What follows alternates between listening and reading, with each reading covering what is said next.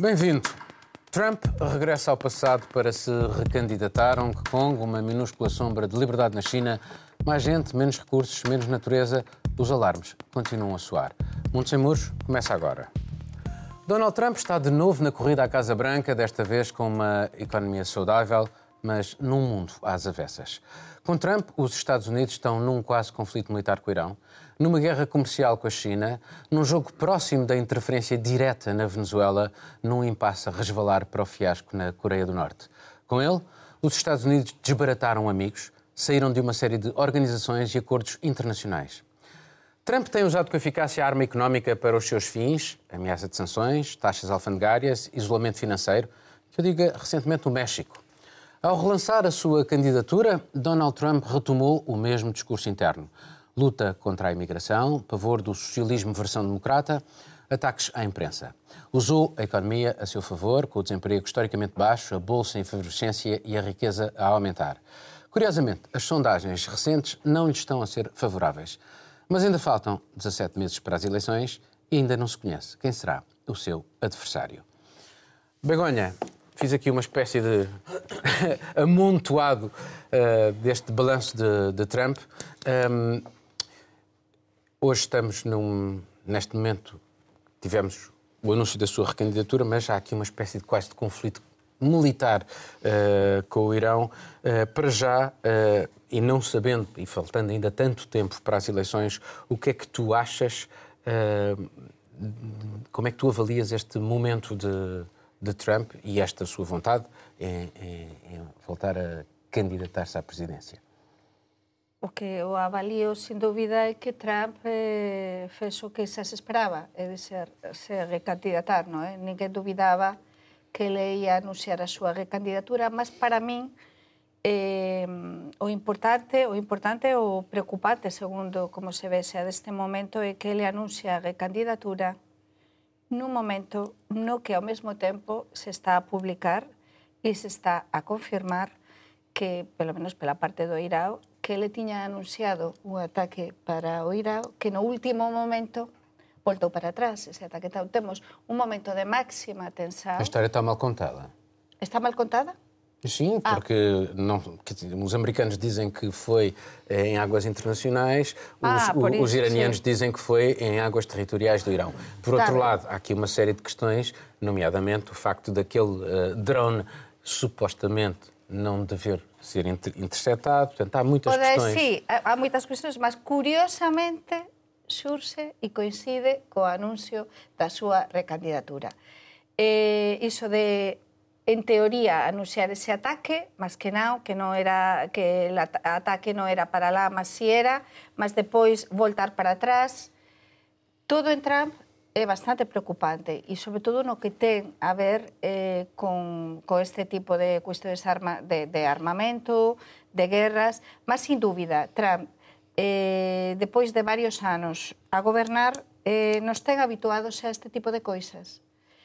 Explicabas outra coisa, outro dado, non sei o que serán os colegas, mas outro dado tamén importante, a súa popularidade está a baixar, mas estou convencida que ele procurará tal e como ele é, e nós sabemos como ele é, e está a ver todo o mundo, ele mostrase así ao mundo, ele procurará algo para tentar eh, subir máis un bocadiño e chegar. Non sabemos, tamén há outro tema, non sabemos que é que vai ser o candidato ou a candidata que se vai, non temos, non está oficializado, a, a varios, mas non está oficializado.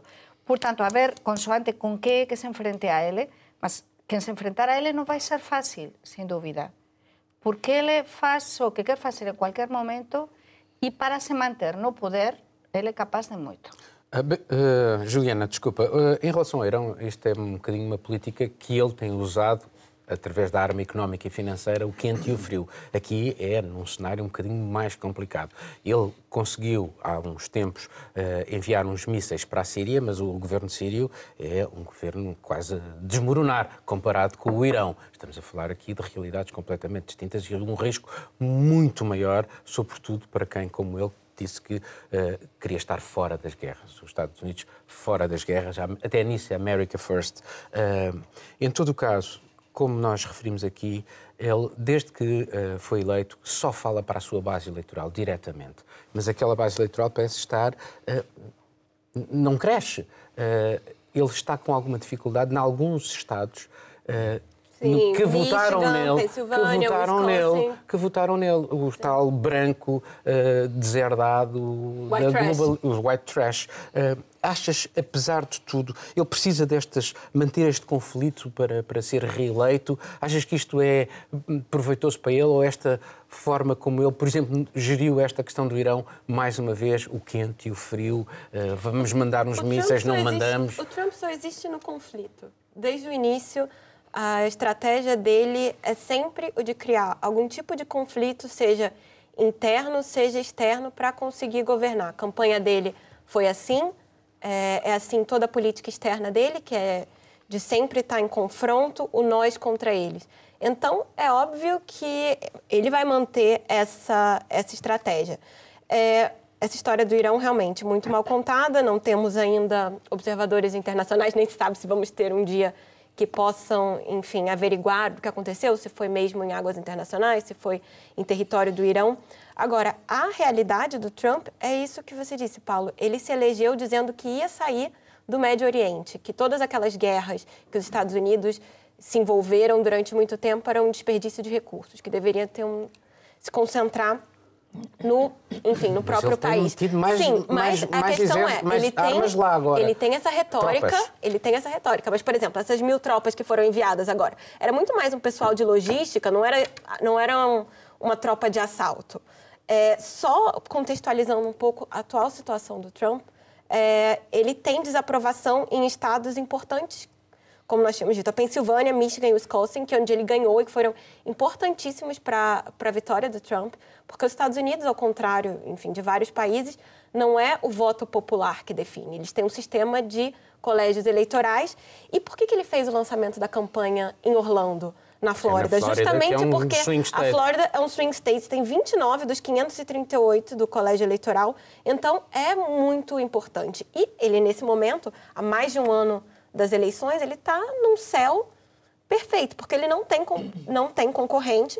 E, nesse momento, o Partido Democrata tem 23 pré-candidatos à presidência, o que é muito complicado para os democratas, porque quanto mais tempo eles levarem para definir quem é o candidato, mais difícil é criar uma retórica para combater o Trump. E uma segunda questão, eles conseguiram recuperar o controle da Câmara Baixa, mas o Senado continua nas mãos dos republicanos. E esses 23 pré-candidatos à presidência, eles seriam prováveis ótimos candidatos ao Senado também. Então, o Partido Democrata está muito fragilizado porque os seus pré-candidatos, em vez de estarem tentando também é, uma estratégia para recuperar a Câmara Alta, estão se digladiando entre si para ver quem vai ser o pré-candidato. É uma situação muito complicada. Ora, justamente, dentro destes 20 e tal uh, pré-candidatos, uh, o, qual deveria ser, no teu entendimento, a estratégia do, dos democratas numa linha mais à esquerda, como alguns defendem, ou uma linha mais centrista? Qual, qual seria a melhor estratégia para lidar com uh, Donald Trump? De, de, facto, o problema dos demo, democratas, tu disseste muito bem, Juliana, é, é vai, vai, vai, ser de gerir essas. Uh, essa centralidade, não é? Um bocadinho mais à esquerda, um bocadinho mais à direita, mas mais no centro. Eu acho que é todo o desafio que eles vão encontrar. Mas, mas eles têm um trunfo, no, na minha opinião, é que um, Donald Trump não, não apresentou nada de, de, novo, nada que a gente não sabia, não é? Não, mas tem uma economia muito saudável neste momento. No discurso dele não fez proposta, não, não, não mudou nada em relação ao discurso que ele fez da candidatura. E os democratas estão a preparar propostas. É isso que é interessante, porque eles podem, de facto, tem essa dificuldade de poder uh, fazer emergir, emergir um, um, um, candidato que tenha um peso suficiente. Mas, ao mesmo tempo, eles estão a preparar argumentos muito fortes. A relação, por exemplo, o muro de, de, de Trump, o muro com, com, com o México, México que, que, ele diz que ia fazer, ia fazer, ia fazer. Está bloqueado. Facto, está bloqueado e, e, não avança, mas continua a ter a mesma retórica em relação a isso. Ele diz, voltou a, voltou a dizer, ouvi, ouvi Trump falar e ele estava a dizer isto, isto exatamente da mesma forma. Portanto, aqui há um jogo que, um jogo, entre aspas, que os democratas podem muito bem fazer sobre assuntos mais, mais da esquerda, onde o Trump nunca vai ir, porque é muito perigoso para ele, justamente perder os, os rednecks eh, que, que, são, que são a base do, do, do dele. É, é interessante, Miguel, há uns anos, uh, o, um dos candidatos a presidente dos Estados Unidos, pelo lado democrata, dizia It's the economy, é a economia. Uh, na parte da economia, eh, a América até nem está muito mal. Até que ponto estas guerras internacionais de Trump, e sobretudo neste momento sensível com o Irão, nesta altura, isto é, é, é relevante numa estratégia de manutenção no poder eh, nas próximas eleições? É interessante, lembras essa do It's the Economy Stupid, que era, foi assim que o Bill Clinton, Bill Clinton. Conseguiu, pôr o, conseguiu pôr o velho Bush de fora. E, e, esse é aquele fenómeno que interessa, é saber quando é que um presidente não é reeleito. Porque o incumbente tem uma vantagem óbvia, é uma das vantagens que tem, e é muito mais frequente o presidente incumbente, neste caso Trump, ser reeleito do que não ser reeleito. Uh, dos, 40, dos últimos 40, cerca de só um quarto é que não foram reeleitos quando, quando, estavam já de ter, quando estavam como presidentes. E tu lembras e... já agora que falámos nisso, a, a, a, importância de George Bush, o pai, a, na, no contexto internacional. No contexto internacional. E esse é um dos pontos.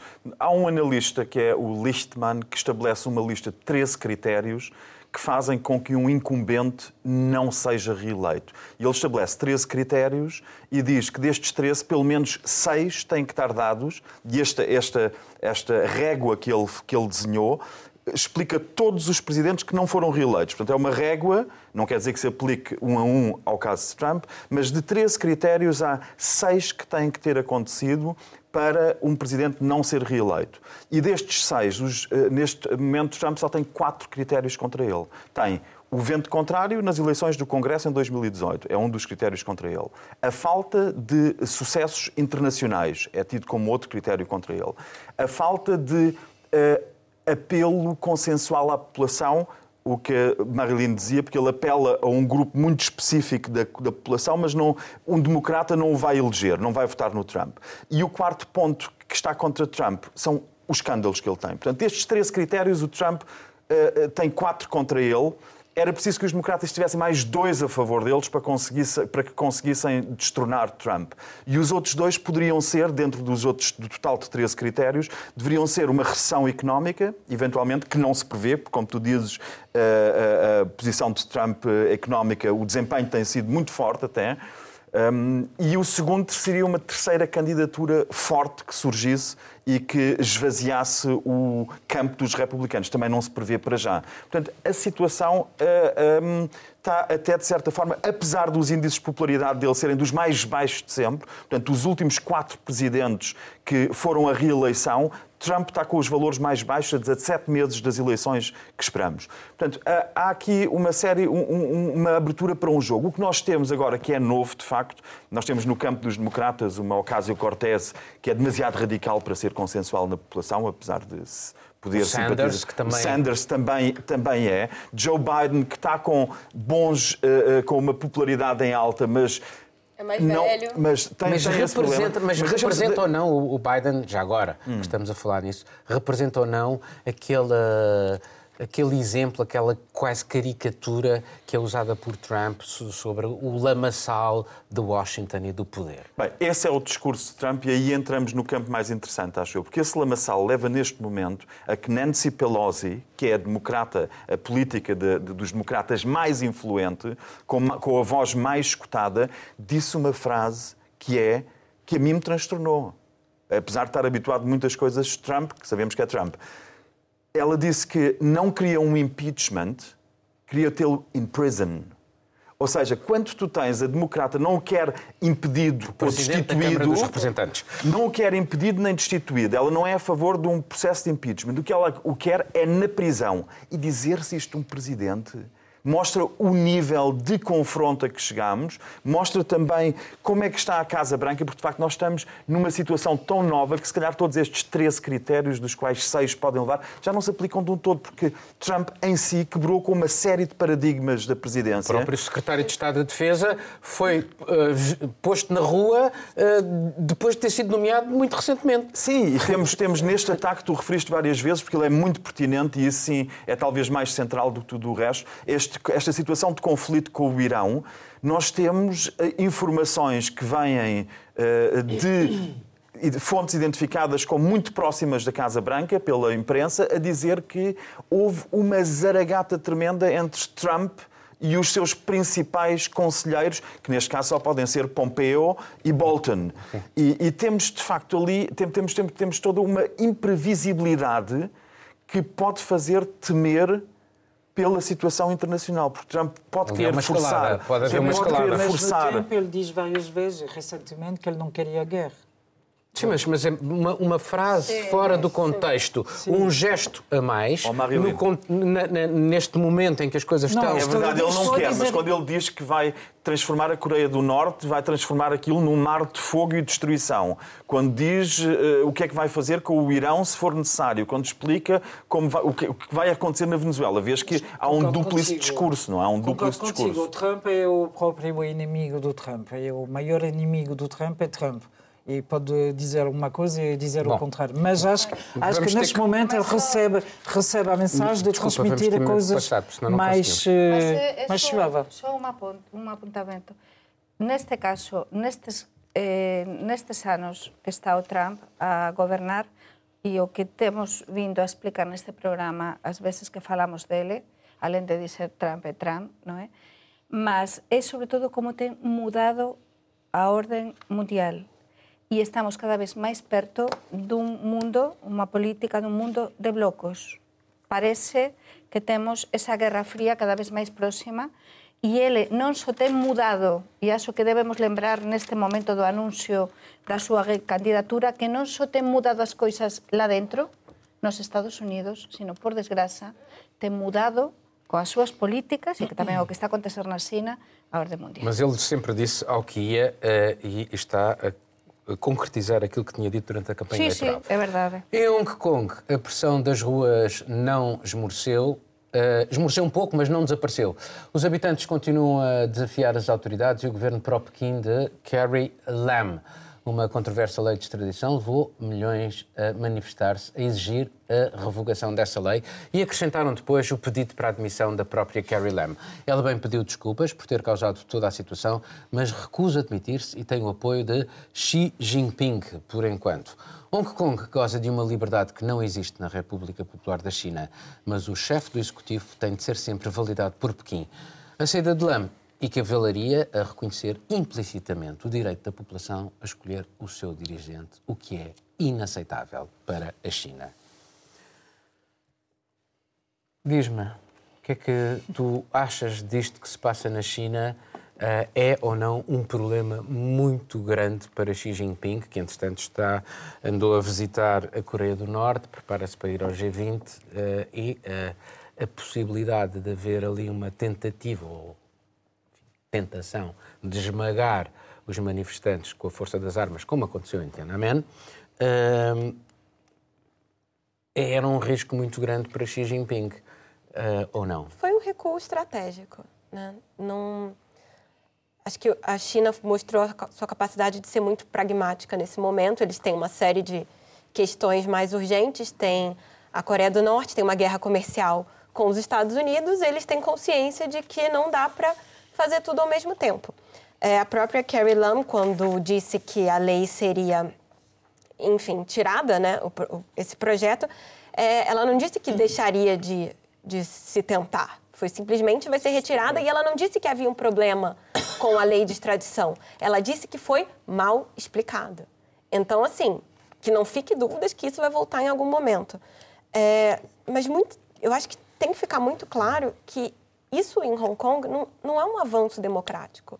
Hong Kong não está mais democrático agora. O que houve foi um impedimento de um retrocesso maior.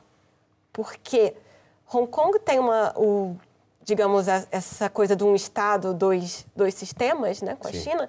E é verdade que cada vez mais a China vem tentando minar essas pequenas coisas de Hong Kong. Mas os próprios Mas já foram habitantes... obrigados, já Sim, foram já foram- obrigados a recuar várias vezes. Sim, mas- Em 2003 foram obrigados Mas a recuar numa lei de segurança nacional. Em 2012 cons- eh, a população conseguiu abortar um projeto de educação patriótica. Eh, Em 2014 é que Em os jovens- 2014. É, então, aí é que não. Eu acho que sim. Em 2014 Os nós tivemos a- o movimento dos guarda-chuvas, né, que foram três meses de protesto, justamente para tentar uma forma mais democrática de escolher é, a líder, né, digamos assim, a presidente da Câmara, se dá para dizer, de, de Hong Kong, que seria a função da Carrie Lam. É, e isso falhou, porque não só não, não aconteceu mais uma abertura democrática nesse sentido, mas o que aconteceu com os líderes desse, desse processo? Foram Muita presos. gente fala, foram presos. É, o julgamento, por acaso, foi há poucos meses de, algum dele, de alguns deles. Nove líderes foram condenados, mais de 100 processados, muitos no exílio. Então, se o que, logo depois da transição da Inglaterra para a China, se 97. havia, se havia, até o início dos anos 2000, uma capacidade de resistência de Hong Kong, está cada vez menos presente. E Hong Kong, é, algumas pesquisas recorrentes da Universidade de Hong Kong é, com os estudantes mostram que eles se sentem muito pouco chineses. A maioria se sente hongkonguense. Eles tanto evitam o mandarim, preferem falar o, canton- Cantonês. o cantonês. Então a questão é muito mais, apesar deles serem chineses étnicos, é muito mais uma questão de percepção da, daquele sistema como sendo algo diferente. Acho que é muito perigoso porque a tendência é que Pequim não vá desistir. Isso foi que não fique dúvidas que isso foi um recuo democrático, um recuo eh, pragmático do Xi Jinping. Não foi algo que vai ampliar as, demo- as liberdades democráticas em Hong Kong. Eh, Achas, eh, Marilyn, que eles eh, em Pequim poderiam, de algum modo, ceder no princípio da exigência de demissão da Carrie Lam, eh, com as consequências que isso teria? Ou ela mantendo-se no poder, isto não pode ser também negativo nas próximas eleições, apesar do sistema favorecer os candidatos pró-Pequim? Penso que, penso que Beijing, Pequim, não vai eh, desistir de ter, eh, de ter o seu representante ali, uh, que Carrie Lam, que deu toda a satisfação até o momento. Acho que a Xi Jinping não vai, não vai eh, deixar a mão dela, porque acho que eh, ele não quer, eh, ele não quer que de facto passe a ser um regime democrático com eleição direta dos, do- dos órgãos supremos eh, em Hong Kong. O que que reivindica a rua é isso. E o que é que Xi Jinping não quer é isso, porque há um grande projeto, um projeto já, tá- já existe, da, da Baía de Guangdong, Guang, Guangdong. Guangdong, ehm, com Hong Kong e Macau, essa zona enorme. Zona Xinjiang. Exatamente, com Shenzhen e a grande e os novos novos territórios perto de, de Hong Kong que fazem a ligação com o continente, digamos assim, e, é isso- e isso é, é enorme, são não sei quantos milhões de E onde é a China que faz as pesquisas de inteligência artificial, Exatamente, e robótica. com grandes É- investimentos, projetos economia do futuro. Exatamente, grandes coisas previstas cá. E, de facto, Hong Kong, que está a perder terreno em termos de potência económica, hoje em dia é 3% do PIB da, da China, chegou a ser 20% do PIB da China. Hum, é um elemento assim, onde é está situado, mas está a perder terreno. E, e para Xi Jinping, acho que o interesse não, é não ver só eh, Hong Kong, mas ver toda essa zona que é fundamental para para continuar a fazer eh, aquela ligação com o resto do mundo, porque de facto é, é pela via de Hong Kong que passa o dinheiro eh, dos, dos chineses, a maior parte, uma grande parte. Também temos Macau, vai haver um grande ponto entre os dois, quer dizer, ali o Xi Jinping não pode deixar passar eh, nada assim, portanto pode ser perigoso. Eh, Achas que a, a população de Hong Kong, com as suas aspirações democráticas, eh, estão condenados eh, a prazo, Miguel?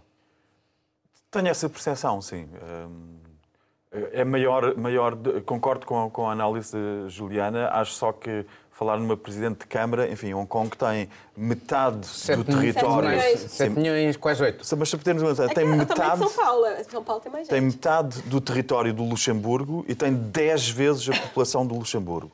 Portanto, é, é de facto, são 7 milhões. Na na China é, dá menos, É São- 0,5% São da população tem 10 chinesa. milhões, Mas é um lado Agora- simbólico muito importante. Agora, eh, isto é, penso para Beijing, não é problemático o que está a passar. Não, acho que não é problemático porque, primeiro, eh, quando eh, Hong Kong transitou para este sistema de um país, dois sistemas, os dois sistemas estão, ficam, eh, ficaram assegurados durante 50 anos. Já passaram 2047. 20. Já passaram 20. Para a China, os 30 anos que falam é-lhes perfeitamente indiferente. A China está a pensar a longo prazo. E, portanto, o que está a fazer, acho que é isso, é, não, isto não é uma conquista democrática, como tu disseste, isto é evitar um esvaziamento demasiado rápido daquilo que resta da democracia. E o que resta da democracia é relativo, porque eh, o Reino Unido, em 100 anos que lá teve, nunca fez eleições, nunca houve eleições em Hong Kong, as primeiras são em 97 dos 70 deputados que estão em Hong Kong, que são eleitos em, eh, em Hong Kong, só metade é que são eleitos diretamente, a outra metade é por um sistema corporativo, onde o sistema Favorece, financeiro Exatamente, os deputados para uh, Pequim. para o Pequim e, e favorece, eh, e, e onde as empresas quase que votam diretamente. E as empresas com muita força é o setor financeiro, como é óbvio, é uma praça financeira, é o setor das companhias aéreas e do aeroporto, de maneira que eh, realmente o poder reivindicativo dos eleitores é relativamente pequeno. Daí ser impressionante Mas ir tem em... liberdade de imprensa e a justiça até agora estava Tem. independente do poder político, coisa que não se passa na China, Esta- porque a justiça na China, como todos nós sabemos, depende do poder político. É verdade, mas, mas a China assumiu este sistema e não precisa ter pressa para o esvaziar, porque se não o esvaziar, se não for progressivamente esvaziando nos próximos 30 anos,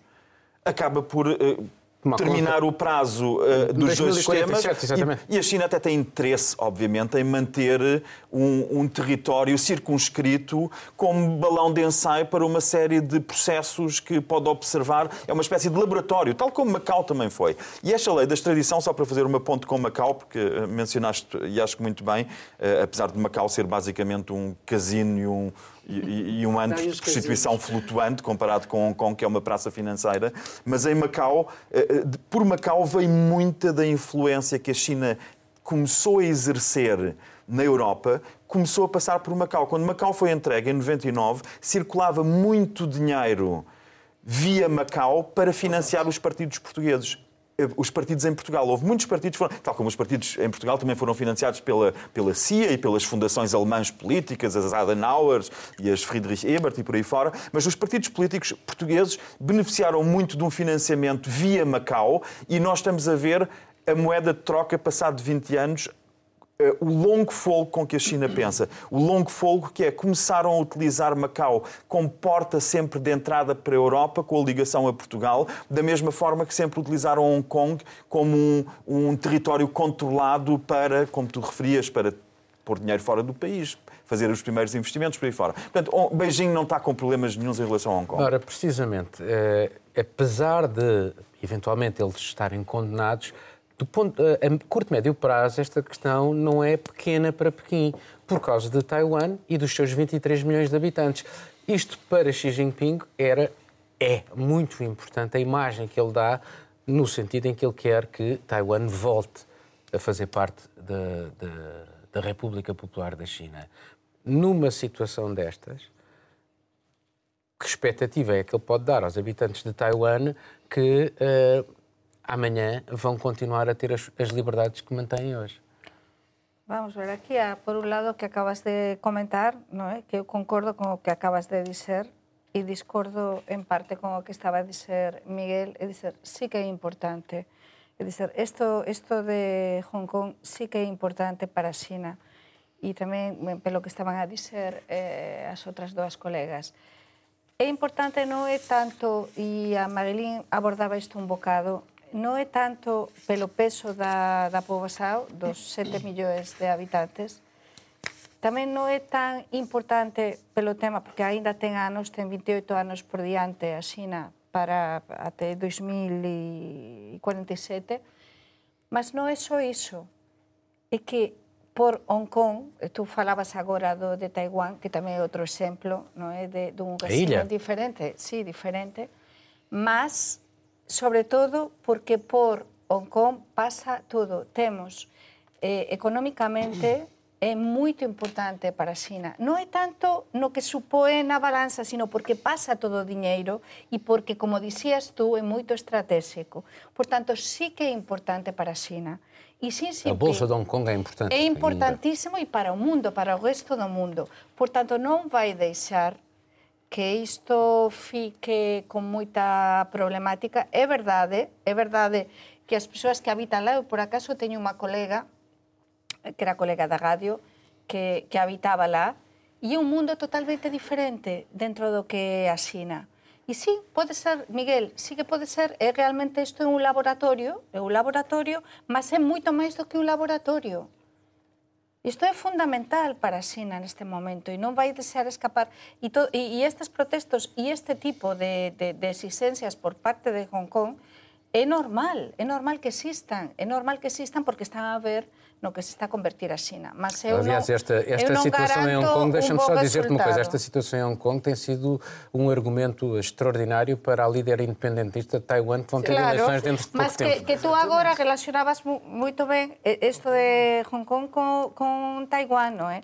Temos aí os dois redutos entre aspas, de, de democracia e con un réxime un bocado diferente, mas a China cada vez está a ter máis peso e, e con esta guerra entre a China e os Estados Unidos, sin dúbida, eh, fica aí eses, eses dois resquicios do, de democracia que non sei moito ben en que, que vai ficar o asunto.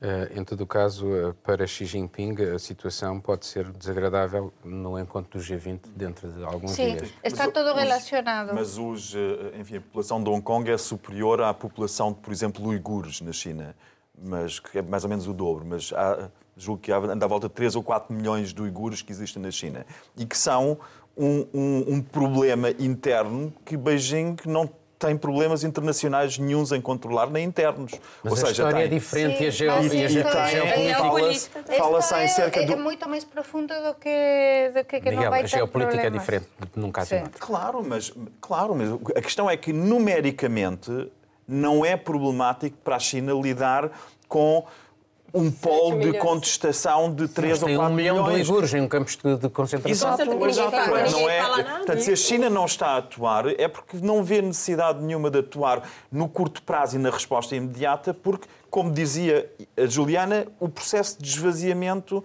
há de ser progressivo ao longo dos próximos, Mas das o Xi próximas fez décadas. tão uma coisa interessante. isso, o Xi? Jinping fez uma coisa interessante que ele não poderia fazer em nenhum outro lugar.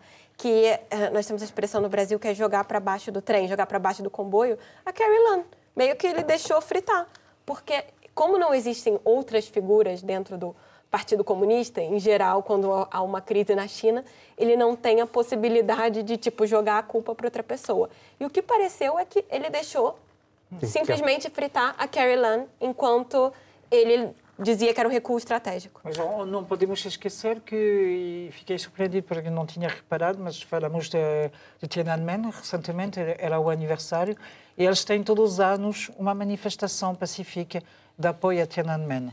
Uh, são 150 mil pessoas. São falamos 152 semana anos passada. mil. Acho que, acho que simbolicamente é muito forte.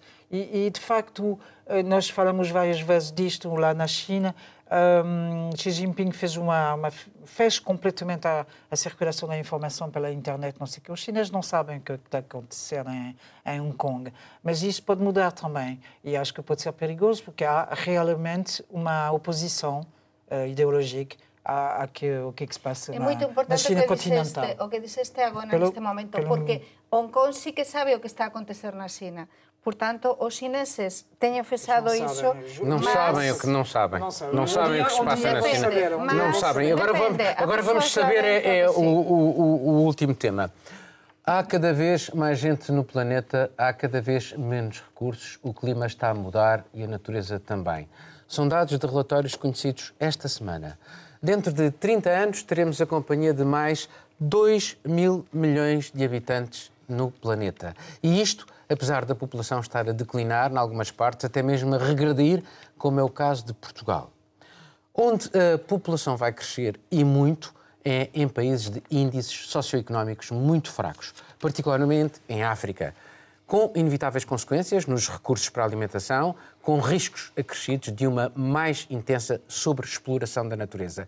E isto numa altura de urgência climática, com governos do mundo inteiro a debater políticas quase inadiáveis para um desenvolvimento sustentável.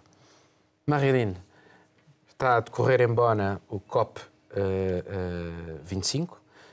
Um, o presidente Macron diz que já somos 25 países a querer limitar o uso uh, do carvão. Um, portanto, há bons sinais, mas ao mesmo tempo há uma série de dados inquietantes. tivemos imagens dos Himalaias em que o degelo continua a acelerar-se, com consequências muito grandes e cada vez há mais gente em alguns sítios. Em Portugal vai perder, por exemplo, 10%. Essas são as estimativas da população. Sim, isto é um grande problema, o facto de haver uh, regiões uh, com uma natalidade ainda muito importante, em África, tu dizeste, principalmente sub-Sahara, e o resto do mundo, e em, em certos sítios onde que justamente já não há natalidade. O Portugal, fiquei surpreendido, mas é quinto ou sexto uh, país mais envelhecido. Uh, eu acho que isto... Vai perder 10% da população Sim, é enorme, enorme, umas décadas. Exatamente. É, e são situações uh, fraturantes, penso eu, entre diversos mundos, de facto, porque onde é que as pessoas, os, países menos desenvolvidos que tenha, que tenha natalidade mais forte. E, uh, e acho que, por exemplo, quando nós estamos a ver uh, o Sub-Saara África, que tem 62% da população entre 25 e 65 anos de idade, quer dizer, virtual, virtualmente tem a, a população mais jovem, mais capaz de trabalhar, mais capaz de produzir, e são os países onde há cada vez menos, pouco, relativamente poucos recursos para dirigir, ver eh, em, em, direção a capacidades de produções e permitir a essas pessoas, essas pessoas de aceder à educação e eh, provavelmente cons conseguir eh, apoiar quando eles vão começar a envelhecer, que é uma tendência geral. Do outro lado, eu acho muito importante esses dados do envelhecimento em relação, sobretudo, ao facto de um, alguns uh, partidos políticos, nós falamos disto, muito, usam a, o tema da imigração, por exemplo, para, para fechar as fronteiras e fechar e viver sobre si.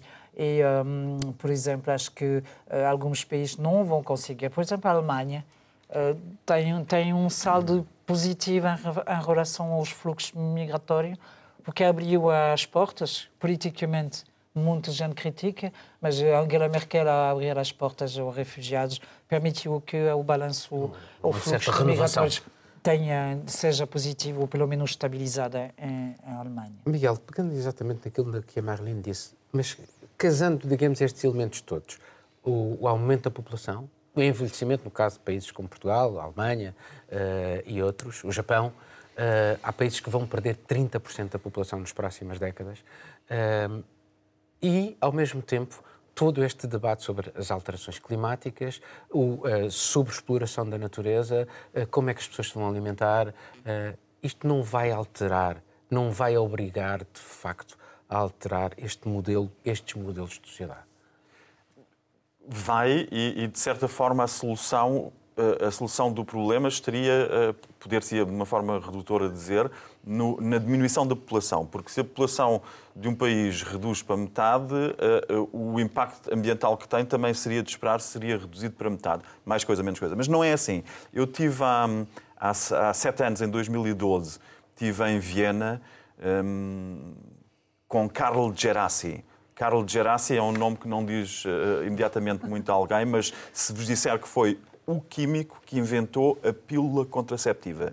Portanto, foi o senhor cientista químico que inventou a pílula contraceptiva, eh, que mudou o mundo. É um senhor que mudou o mundo. E esse senhor dizia que no ano em que ele nasceu, havia 2 mil milhões de pessoas, nasceu em 23, julgo eu, um, havia 2 mil milhões de pessoas no planeta. E que quando ele morresse aos 100 anos, teria quadruplicado. Um fenómeno que nunca tinha existido desta forma.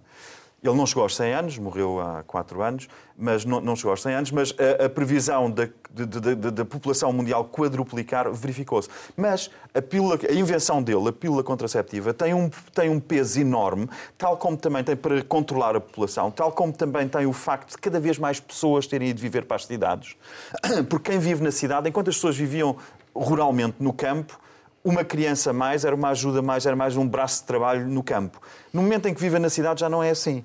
De repente, uma pessoa mais na cidade é uma boca mais alimentar e que tem que ser de maneira que isso isso, a pílula contraceptiva, o exemplo, por exemplo, julgo que no Brasil tem influência as telenovelas que transmitem a ideia famílias com poucas crianças, criaram um modelo de famílias com poucas crianças. Talvez daí tenhamos também esta previsão que aponta, e, e vários livros que foram lançados sobre demografia eh, recentemente, apesar de serem, uh, fazerem uma espécie de futurologia, mas estão de acordo que a população mundial irá aumentar aproximadamente até aos 11 mil milhões, mas a expectativa é que depois comece, uh, a nível planetário, a baixar. Isso seria uma hipótese para o ambiente, se fosse a tempo, para proteger o clima, para dizer isso, mas, ao mesmo tempo, tem que ser reforçada como atitudes, como começamos a ver em países como a Suécia, onde se criou uma nova palavra recentemente, que é a vergonha de usar o avião, a vergonha de voar. E isto, esta vergonha de voar reflete uma mentalidade das pessoas que acham que é ambientalmente incomportável pegar-se no avião para vir dois dias a Lisboa, beber cervejas e vinho e comer peixe, para depois pegar no avião de volta. E este turismo de massas, esta utilização dos aviões, começa a ser visto com maus olhos na população. Se alguém na Suécia se vira, foi como disse um, um, colega sueco, se diz que, olha, eu vou passar um fim de semana a Barcelona, as pessoas olham assim para o lado e pensam, mas que atitude tão profundamente uh, reprovável do ponto de vista ambiental. Miguel, e se esta for a mudança de paradigma. Mas, mas deixa-me, deixa-me, vou-te deixar falar, uh, mas quero introduzir aqui um elemento que é importante, que é esta história do COP25 que estamos a, a debater, uh, em Bona, na Alemanha. Uh, a agricultura industrial, que é absolutamente necessária para alimentar as pessoas, repousa quase toda em energias fósseis, desde a maquinaria aos pesticidas. E tudo isto é nocivo para o ambiente. Tudo isto é mau para as pessoas, é mau para a natureza. Agora, casando estas questões todas, Sim. Está ben, meteras unha terceira, un terceiro asunto sobre o que eu quería falar. Mas aquí, Miguel, eh, estamos a falar de, eh, exactamente da redução da, da poboação, non é? do que está a acontecer, mas aquí tamén, alén de, de nós como cidadaos. Que é interesante o que dixeste e o que está a acontecer na Suecia, todo iso é interesante tamén para as persoas que nos ven, mas tamén há un tema fundamental que é a política dos países. Os países, aínda países como Portugal e España, os países, sempre digo, mas son os que máis coñezo e os sobre os que posso falar, non están a facer os seus traballos de casa nisto non está a facer os traballos de casa. O que está a acontecer en Portugal, de, de, de, de ter cada vez menos poboasao, eh, ser un dos países de, do mundo máis embellecidos, o interior perder, eh, que no interior do país no 60% do territorio, colegas, de Portugal, more só un millao de persoas dos 10 de total, o que está acontecendo em Espanha, por exemplo, em tantas, em tantas eh, várias mas isso comunidades pode ser autónomas. parte da solução, Begonha, mas a, a solução, longo prazo. Mas, não, mas é a solução também política para tentar eh, o caso da natalidade aquí non se trata de procrear por procrear, mas tentar dar facilidade tamén ás familias. Falaste moito interesante o que dixeste da, da pílula, do inventor da pílula, mas é interesante tamén as, eh, dar apoio ás familias e é importante tamén dar un apoio para o sustento da, da poboação, porque non há axudas nos nosos países, quase axudas, para as famílias, para as crianças dos filhos, o que mas se acontece que, tens que, nos Mas isso, isso, tem que estar relacionado com e o desenvolvimento sustentável. Exatamente. Como é que tu vais ter pessoas primeiro, e depois não tens condições é para as ter? A humanidade saiu da armadilha maltusiana, vamos, a armadilha vamos, maltusiana que havia no século XIX. Miguel. Mas deixa-me só, deixa só, não, deixa, mas, mas deixa eu terminar. A armadilha maltusiana dizia que a Terra vai limitar a população porque a Terra não rende mais do que X. Só que essa armadilha de Malthus foi ultrapassada no momento em que veio a Revolução Industrial e a Revolução na Agricultura tá que tu mencionas. Mas... Agora, a questão que o Paulo diz é tão pertinente assim que a previsão é que até 2050, eh, eh, para alimentar os 10 mil milhões de pessoas, nós vamos afetar muito mais o clima através da produção de CO2 do que até agora e só a alimentação Miguel, as vai... consequências para o só, clima. Mas posso- só a alimentação, falar? sem indústria, sem terminei. transporte, sem nada. pontos para Vá. falar, porque Vá. estaba a falar. Vá. Mas neste caso, Não, não o ponto primeiro. diz os Não, pontos. mas Diz os pontos. Mas vamos ver.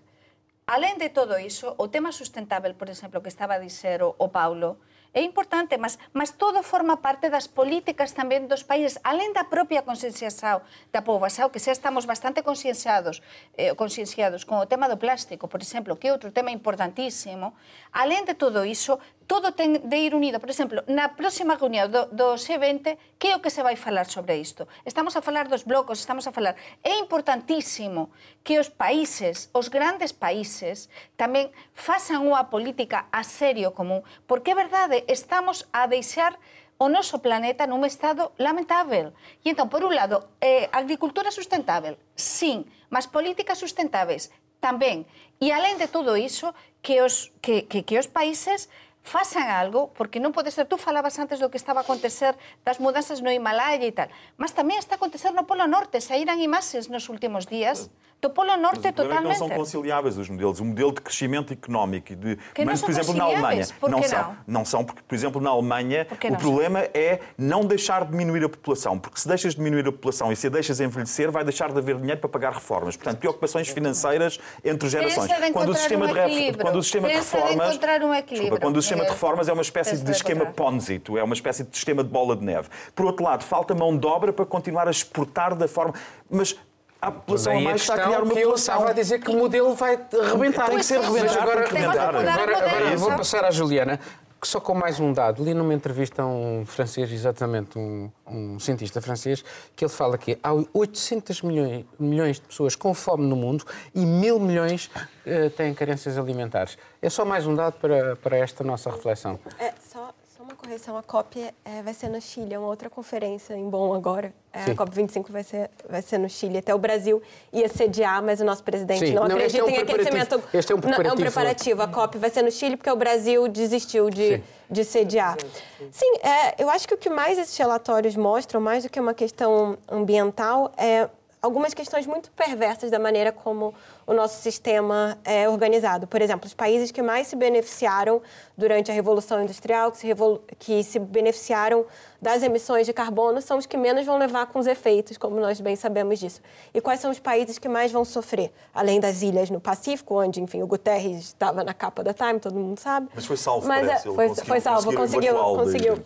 Mas eh, nós temos África, Ásia, que são onde nós estamos vendo os piores efeitos das mudanças climáticas e onde a população mais vai aumentar. E, e o que é interessante é que esse relatório da ONU sobre as populações, ele fala uma coisa importante, que eu acho que muita gente não viu, que a queda na fertilidade pode ser positiva para países em desenvolvimento, que vão ter mais recursos para investir em saúde e em educação. Então, pode ser interessante nesses países, enquanto a Europa vai lamentar a queda de natalidade, enfim, como Portugal pode chegar a dizer. a 7 milhões e- meio de pessoas, é, nesses países, se for, por exemplo, em África, é, é muito relevante porque muitos é, desses países, eu estive, enfim, em Uganda, em Ruanda e no Sudão do Sul, é, eles viraram uma espécie de laboratório para todo tipo de, de fanatismo, justamente porque eles têm pessoas muito jovens. Há uma quantidade enorme de igrejas fundamentalistas que mandam pessoas para lá para tentar cooptar esses jovens, tentando disfarçar isso de ajuda de educação e saúde. Há uma série de coisas que acontecem nesses países por conta do desequilíbrio populacional que podem ter algum tipo de, de controle. Acho que também dá para ver o copo meio cheio nesse Bom, momento. vamos passar para o final, mas só quero dizer que um dos temas em debate em Bona, que para depois de terminar no Chile, é mobilizar os 100 mil milhões por ano para ajudar esses países eh, para, para a transição ecológica e está longe de estar conseguida eh, que os países que têm recursos estejam disponíveis para tal. Vamos terminar o nosso programa com esta pequena ronda. Marilene, o que é que andas a Eu- tratar aqui de, de Eu- reportagens daqui de Portugal? Eu, eu editei eh, o artigo sobre a música, como era previsto, e também fiz uma série de, de entrevistas sobre o novo mundo do, do, dos negócios com empresas eh, do futuro, baseada em Matosinhos, perto de Porto. Uh, muito interessante ver que há nichos de, de, de, de, empresários que querem, internacionais, não só portugueses, mas internacionais, que querem apostar uh, para viver cá e, e produzir e dar mais visibilidade. São, é uma, é uma, uma zona, não é industrial, são escritores, não é? Pessoas que trabalham com computador, hoje em dia é assim, a nova, a nova, a nova indústria. Nova é economia. Na nova economia. E são uh, um grupo de 5 mil, 6 mil pessoas que trabalham e isto muda tudo o, a maneira de ser de, de Porto, de Matosinha. É, é, muito interessante ver de, de, perto como é que isto funciona. Bom, agora vou pedir para serem mais rápidos ah, que a Marilene, porque estamos mesmo a entrar no fim. Miguel. Caixa Geral de Depósitos, lista de devedores. Estou a fazer um levantamento sobre isso e espero chegar a conclusões até uh, para a semana. Eu estive com a Marilyn tamén no norte, neste centro de emprendedorismo que se chama Lionés. Estou a preparar varias reportaxes. Fiz tamén sobre o segundo aniversario de Pedrógao e entrevistei a cantora Marisa e tamén eh, pedírame para acompañar e para facer un artigo sobre eh, como Portugal é o país da Unión Europea donde máis subiran os apartamentos e a vivenda no ano pasado. Juliana. Os camionistas brasileiros que aumentaram muito em Portugal. Obrigado e assim terminamos mais um Mundo Sem Muros. Estamos na RTP e RDP Internacional, na RTP3 também. O programa pode ainda ser ouvido em podcast. Para a semana cá estaremos novamente. Tenha uma boa semana.